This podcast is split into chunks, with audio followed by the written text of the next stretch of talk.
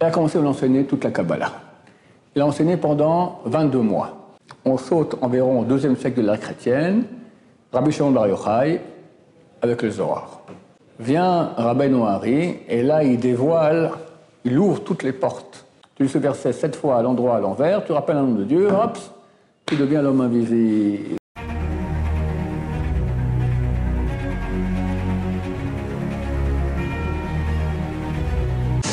Ce shiur est dédié pour la protection contre toute agression physique. Et nous rajoutons aussi spirituel de Gabriel Ben Valérie Bezrat Hashem. La question de Nathanaël. Je t'écoute. C'est vrai que vous parliez du, du Harizal. Qu'est-ce qu'il a fait dans sa vie? Le Harizal, qu'est-ce qu'il a fait dans sa vie? Qui il était? Tov. Le Harizal, Hari, c'est en fait euh, euh, surnom qu'on a donné à Rabbi Yitzhak Luria Ashkenazi.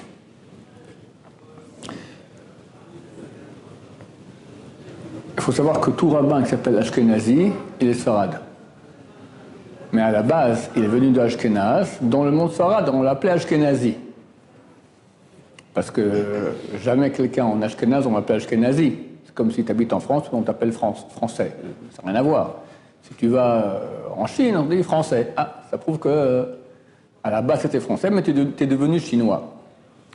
Donc en fait, il, était d'origine ashkénaze, mais en fait il est devenu sfarad, et il était un certain temps en Égypte aussi. Et on a, euh, en tout cas des rabbins ont vu, quelques réponses écrites qu'il a faites en halakha quand il était jeune. Mais très rapidement, il est rentré dans la Kabbalah. Il est mort, très jeune. Je ne sais plus s'il est mort à l'âge de 32 ans, 37 ans, quelque chose comme ça. En tout cas, combien? 37 ans.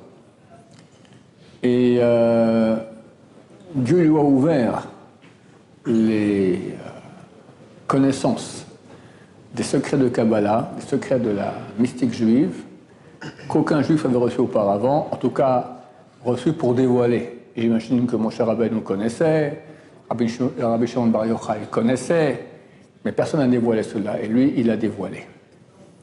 Et euh, une fois, il était dans la sieste, il a dormi dix minutes, et il a dit à son élève, Rabbi Vital, maintenant, pendant ces dix minutes-là, on m'a enseigné des secrets de Kabbalah qu'il me faudrait 70 ans pour, pour t'enseigner. 70 ans. Et il a dit qu'il est venu sur Terre uniquement pour enseigner son élève Rabbi Haim Vital. Il avait beaucoup d'élèves. Il est venu sur Terre uniquement pour Rabbi Haim Vital. Rabbi, Haim Vital habitait Damas.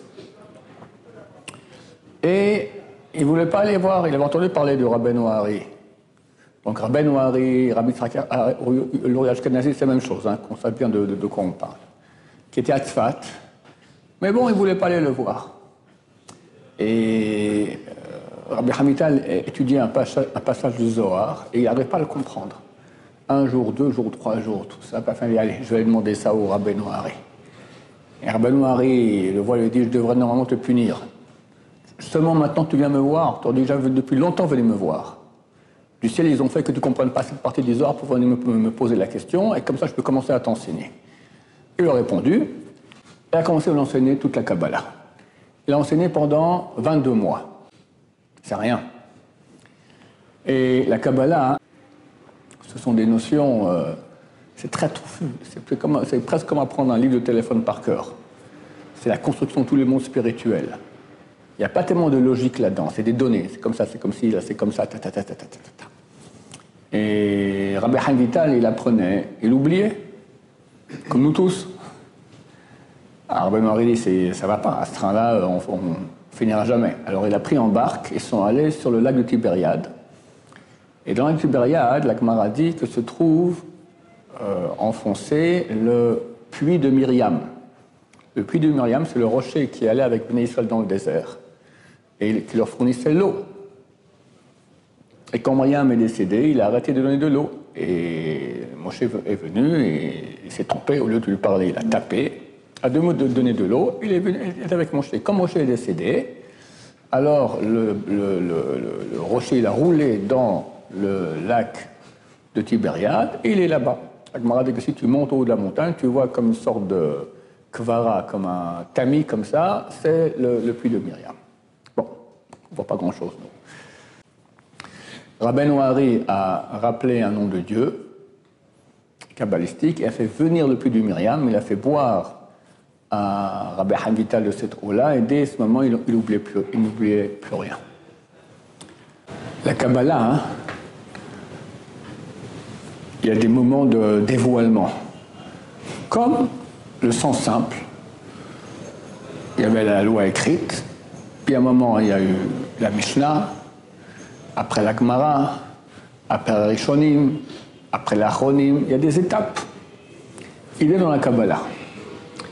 Le premier livre de Kabbalah qu'on a, c'est celui qui était attribué à Avraham Avinu. On peut l'acheter dans le commerce. Ça s'appelle Sefer Yetzira. Simple à lire et on ne comprend rien. D'accord? Sefer Yetzira, le livre de la création. Et les Israël disent qu'au moins de ce livre-là, on peut créer. Il y a des gens qui créent le golem. Dans le Talmud, on parle beaucoup de, de, de, du Talmud qui crée pour Shabbat un mouton. Question est-ce qu'il faut l'égorger rituellement ou pas? On dit que c'était la discussion qu'il y avait entre Yosef et ses frères. Yosef a, critiqué ses frères envers son père Yaakov en disant qu'il mangeait de Everminachai. Everminachai, de, la vivisection, des parties d'animaux qui n'ont pas été égorgées. Pourquoi il a dit une chose pareille? Les frères de Yosef, c'était les Shifteka, les sadikim énormes. En fait, ils ne savaient pas. Alors, il y a deux explications qu'il a données. Une des deux, c'est qu'ils ne savaient pas qu'en fait, ils créaient des animaux avec Sefer Yetzira, et pas besoin de les, de les égorger. Et Yosef voit qu'ils n'ont pas été égorgés. Il n'est pas au courant que ça a été créé par, euh, par Sefer Yetzira. Ça, c'est le, plus grand, le, plus grand, le premier livre de Kabbalah que nous avons. Après, on saute environ au deuxième siècle de l'ère chrétienne, Rabbi Shimon Bar Yochai avec le Zohar. Ça, c'est leur maîtresse de la Kabbalah. Mais elle est très fermée. C'est un peu comme la Mishnah sans la Gemara. Et beaucoup de passages qui sont très obscurs aussi. On peut lire le Zohar, il n'y a aucun problème. Les gens croient que c'est dangereux, c'est interdit, il n'y a aucun problème. Au contraire, c'est très bien. Pas trop non plus, il ne faut pas perdre son temps parce qu'on ne comprend pas grand-chose. Mais ce qu'on comprend, c'est sympa. Ce qu'on ne comprend pas, tout ça, on ne comprend pas. Donc, on dit que c'est clair, c'est clair la, la Neshama. environ il y a 500 ans, vient Rabbi Noari, et là, il dévoile, il ouvre toutes les portes. la Kabbalah été enseignée, mais elle a été enseignée euh, deux, trois personnes par génération, deux, trois personnes la génération d'après. On sait par exemple sur le Ramban Nachmani, c'est un très très grand kabbaliste mais on comprend rien ce qu'il écrit dans son. Il a fait un commentaire sur la Torah où il parle beaucoup de Kabbalah, mais c'est verrouillé, on comprend rien du tout, d'accord? Son élève Rabbeinu Bachaye ouvre un peu plus, mais ça reste pas, seulement, pas simplement verrouillé. Rabbeinu Hari, lui, il a commencé à tout ouvrir. Et comme je vous dis auparavant, il a dit qu'il est venu enseigner son élève Rabbi Haim Vital, et après 22 mois, il leur proposait de venir à Jérusalem recevoir Mashiach. Il y en a qui, ont dit oui, il y en a qui, ont dit non, etc. Dit bon, le temps est passé, dommage. Si vous avez dit tous dit oui, si vous, aviez tous dit oui, on serait parti, on aurait reçu Mashiach.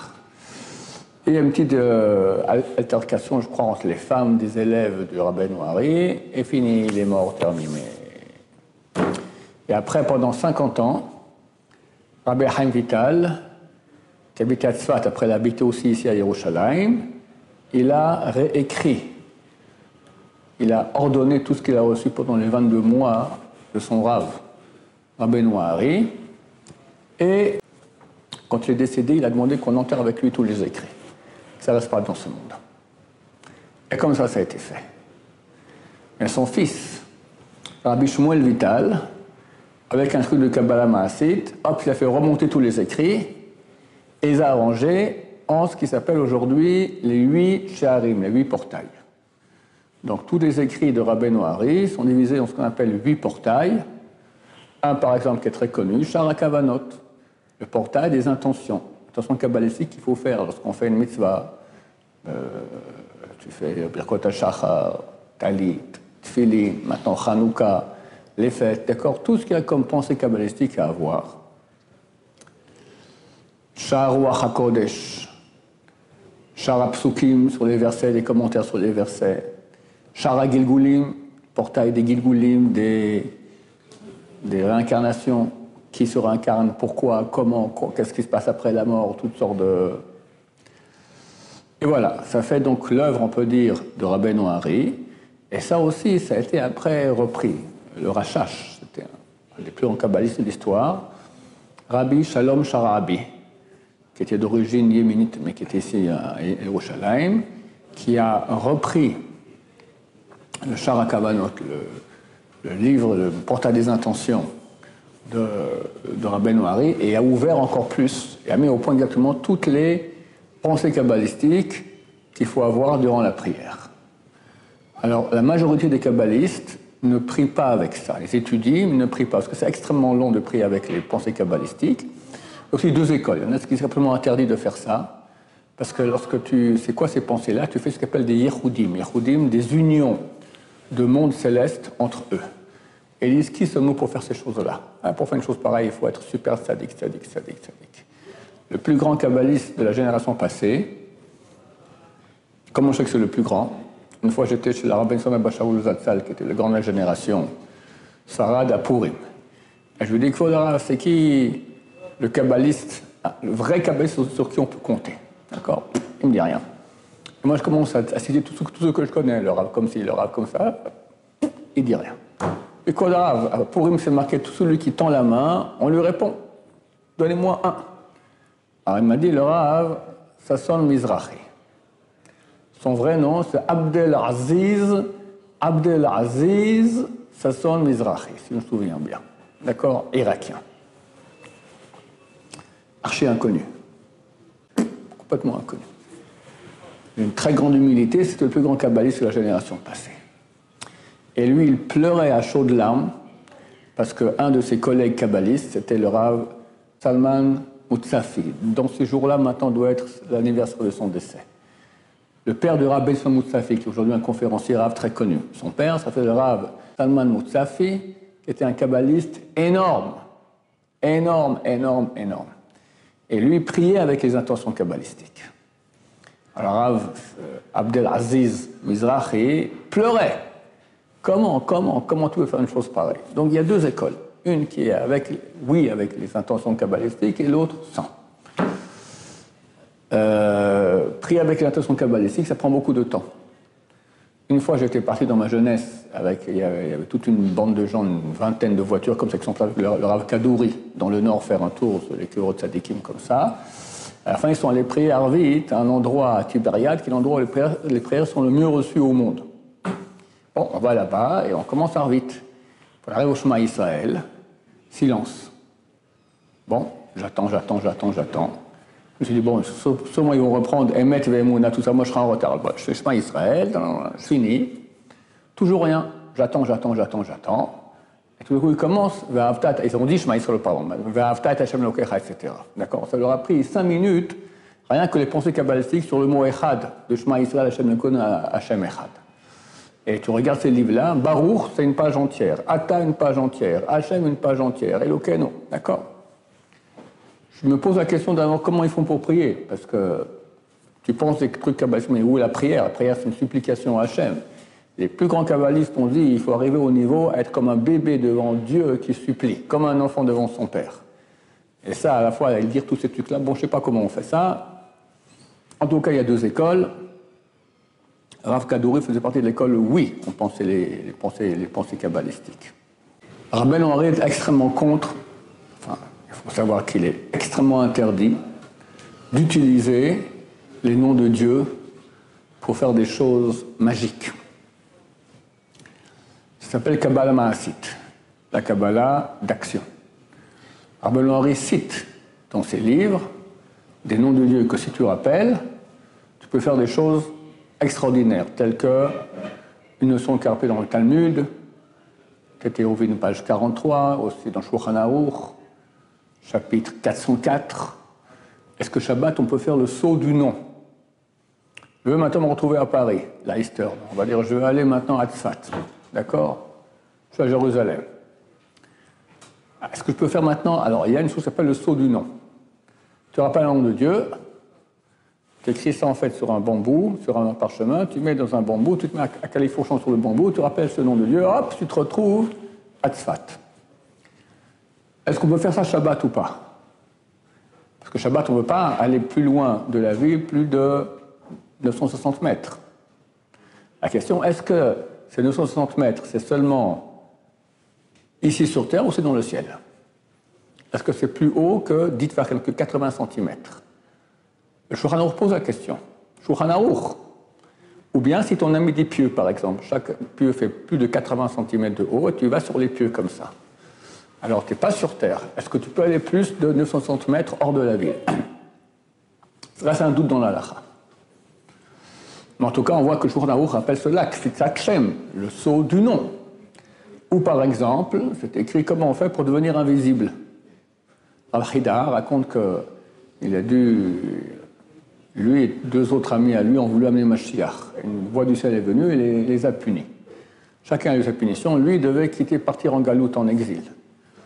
Alors il a quitté Israël pour aller amener de l'argent pour, la communauté d'Israël. Il est parti dans le monde entier. Il était donc présent dans tous les pays du monde en France. Il a il rencontré la, reine Antoinette. Elle sentait que ça allait barder, elle s'est guillotiner. Il a fait une petite prière. Bon, ça n'a pas marché. Il était en Angleterre, il était en Tunisie, partout. Et pour il est mort en exil à Livourne. Où il y a une trentaine d'années, a ramené ses os ici, ils ont enterré ça à Yerushalayim. Lui-même est enterré à côté, ils sont enterrés l'un à côté de l'autre. Alors, il a écrit un livre qui s'appelle Magal Tov, où il raconte comment tout son voyage, où il était, qu'est-ce qu'il a fait, etc. Alors, quand lorsqu'il quitte Jérusalem, on arrive près de Abu Ghosh. Abu Ghosh, c'est le village arabe qu'il y a ici. Soi-disant amis, tu parles. On a vu le 7 octobre qu'ils étaient tout à fait ennemis aussi. Et euh, il y avait là-bas un cheikh qui s'appelait Abu Ghosh, et pas ses, pas 40 voleurs, et ses 200, et 200 voleurs. Et en fait, il prenait un impôt pour celui qui passait sur la route, la route qui part pour, vers, vers Yafo, pour prendre le bateau, etc. Et euh, il est sur son âne, il les voit arriver comme ça, il dit J'ai rappelé un nom, je suis devenu Roé non Ira. Celui qui voit et n'est pas vu, l'homme invisible. D'accord? Alors, c'est écrit dans Rabbi Noiré comment on fait pour devenir, l'homme invisible? Je peux vous dire, mais ne le faites pas parce que je ne sais pas après comment on fait pour revenir de nouveau visible? Ce n'est pas, pas, trop intelligent. En tout cas, il y a un verset à citer sept fois à l'endroit à l'envers. C'est celui que vont dire, que la Torah va dire que les anges ont frappé les habitants de Sodome d'aveuglement. Ils n'ont pas réussi à trouver la porte. Tu lis ce verset sept fois à l'endroit à l'envers, tu rappelles un nom de Dieu, hop, tu deviens l'homme invisible. Donc il y a des choses comme ça. Mais c'est extrêmement interdit, à part dans les cas extrêmes, pour des gens extrêmement purs, de rappeler ces noms de Dieu-là. Parce que c'est ce qui s'appelle Bishtamesh Betaga, celui qui utilise la couronne, la couronne du roi. Et c'est écrit dans le Perkei Avot, Khalaf, il disparaît. D'accord? C'est très grave. Il presse un grand Isserara, Baruch Hashem que je n'ai pas, mais euh, parce que je ne connais même pas les noms, mais si je connaissais, des fois, ça pratique, on lit un truc comme ça. Déjà raconter l'histoire, je la re-raconte quand j'étais jeune, beau et grand, après l'armée comme ça. Euh, mon, oncle m'a demandé de monter dans le grenier mon grand-père, de chercher là-bas un, Sefer Torah. Bon, je grimpe, je monte comme ça, je farfouille, que je vois une enveloppe comme ça, toute noire, dans, avec le plastique noir de, des, papiers pour développement Kodak comme ça. C'est marqué dessus Rabbi Haim Vital, Kabbalah Maasit, Kabbalah d'action. C'est tous les noms de Dieu pour faire des trucs. Je dis, ah, c'est génial ce truc-là. C'est quoi ça? Mon nom qui saute comme un truc, pas pour toi. Hop, l'as mis dans la poche. E Baou Hashem. J'étais bête à l'époque, j'aurais pu sûrement ouvrir, commencer à faire des petits jeux comme ça, et c'est terrible. La vengeance de ciel, elle, elle, est terrible. Mais Dieu a quand même voulu dévoiler cela, parce qu'un jour, très bientôt, ma chère viendra. il veut qu'on utilise ces noms de Dieu aussi. On sera au niveau, c'est un niveau parfait, Bezrat Hashem, très très bientôt. Voilà, en tout cas, Rabben Ouari a ouvert toute la, toute la Kabbalah comme aucun homme l'a fait, et c'est phénoménal comment il a complètement changé la face du peuple juif. Il n'y a pas un rabbin au monde qui n'a pas reconnu la vérité de ses écrits, alors qu'on aurait pas dit oui, oui, oui, non, enfin, qui sait Tout le monde a reconnu. Ashkenaz, Litaï, Chassid, tout ce que tu veux. La chassidoute elle a repris tout. La chassidoute, elle a puisé tout. Toute la chassidoute, ça provient de, de Rabbeinu à la base. Le Montserrat aussi a été très influencé par cela. Donc c'est vraiment un homme qui a changé absolument la face du peuple juif. Un itzos de Moshe Rabbeinu. Comme Moshe Rabbeinu donne la Torah, aussi Rabbeinu, le Rashbi aussi, lui aussi. Rabbeinu Hari, comme une étincelle de Moshe Rabbeinu qui vient, que Dieu a pitié de nous et nous dévoile encore des grands secrets de Torah. Voilà, dans Hachem, qu'on a au niveau, on pourra connaître ces secrets-là. Comme a dit le Rabbi Son Zatzal, la grande génération aujourd'hui, même ceux qui étudient la Kabbalah, la Kabbalah la plus profonde, ils étudient l'extériorité de l'extériorité. Mais quand Machar viendra, on va étudier, il y a quatre niveaux. Plus intérieur, c'est intériorité d'extériorité. Après, il y a extériorité d'intériorité, et pour finir, il y a intériorité d'intériorité. Quand Machar viendra, on va tous étudier intériorité d'intériorité, On connaîtra l'intériorité d'Hachem. À notre grand bonheur, avec une union extraordinaire avec Hachem, très bientôt, merci Hachem. Baruch Adonai, l'olam, amen amen.